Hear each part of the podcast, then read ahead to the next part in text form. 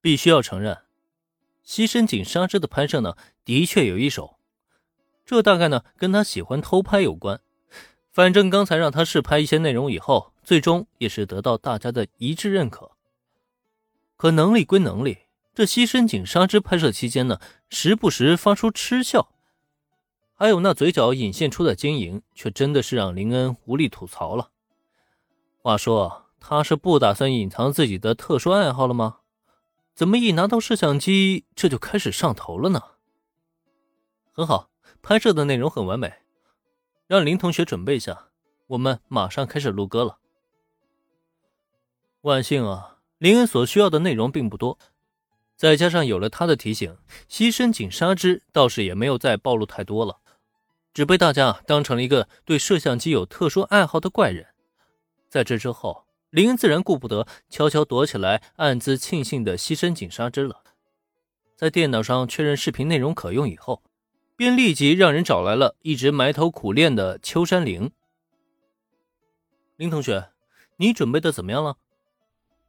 我应该没问题。没关系，咱们慢慢来。我先给你讲一下这首歌的创作思路。短短时间里，秋山林已经将这首歌给唱了十几遍了，简直一刻也没有停过。可即便如此，听到林的询问呢，他依旧还是心有迟疑，不知道自己啊究竟能不能将这首歌完美的演绎出来。林恩很清楚，要想唱好一首歌呢，首先需要了解的就是这首歌所要表达的内容。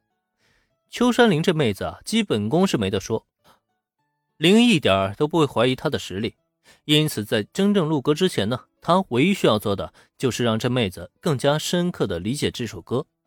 也只有这样，才能为大家带来一场真正的视听盛宴，为大家完美演绎出一首动听的旋律。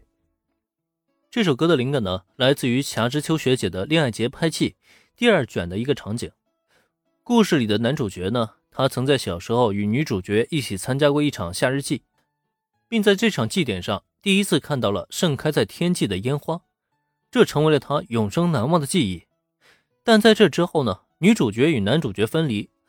直到升入高中以后，他们才再度相遇。可重逢俩人呢，却没有在第一时间找回童年的感情，因为一连串的机缘巧合，两个人重新喜欢上了彼此，但却也因为各种原因呢，他们一直都没办法向对方表白自己的心意。而这个时候呢，男主角就希望通过一场夏日祭上的烟花表演，与女主角一起找回童年的记忆。原剧情中啊，这本来是一场恋爱的喜剧。不过我却从我的视角写出了另外一种感觉，因为在我看来，这份迟迟的恋爱呢，是让他们所迷茫不安的。两个主角一起眺望天空的烟花，回顾着童年的记忆，却不知道未来彼此能否真正的走到一起。这样的烟花呢，他们之后是否能够再在一起观看？他们续这份纯真的感情，又是否能够得以延续？在这种情况下。男女主角两位主人公互相诉说，变成了这首歌的中心思想。所以林同学，你可以试着呢，将我看作无法与你相恋的恋人，怀揣着对记忆的思念和对未来的迷茫，将这首歌给演唱出来。当然，到了歌曲的后半段，尤其是结尾处，我们呢还要在这份不安之中给予一份希望。虽然我们不知未来，但我们却憧憬着一份美好。这样的感觉，你明白了吗？对秋山妹子啊，林恩讲的很细，几乎就是掰开揉碎了的在进行讲解。在听到他的这一番解释以后，秋山林的心中呢，自然也对这一首歌有了重新的定义和理解，甚至有一种让他颇为恍然大悟的感觉，不由得让他倍感振奋。他觉得自己对这首歌的感悟呢，仿佛有了一种升华，甚至隐隐间他已经体会到歌曲中女主角那种心情。不过就在两人不远处，听到两人对话的一众人等，此时的心情可就十分复杂了。比如说原子吧，他现在就超级羡慕林妹子，竟然在一首歌中与林恩饰演一对恋人，这也太让人羡慕嫉妒了吧！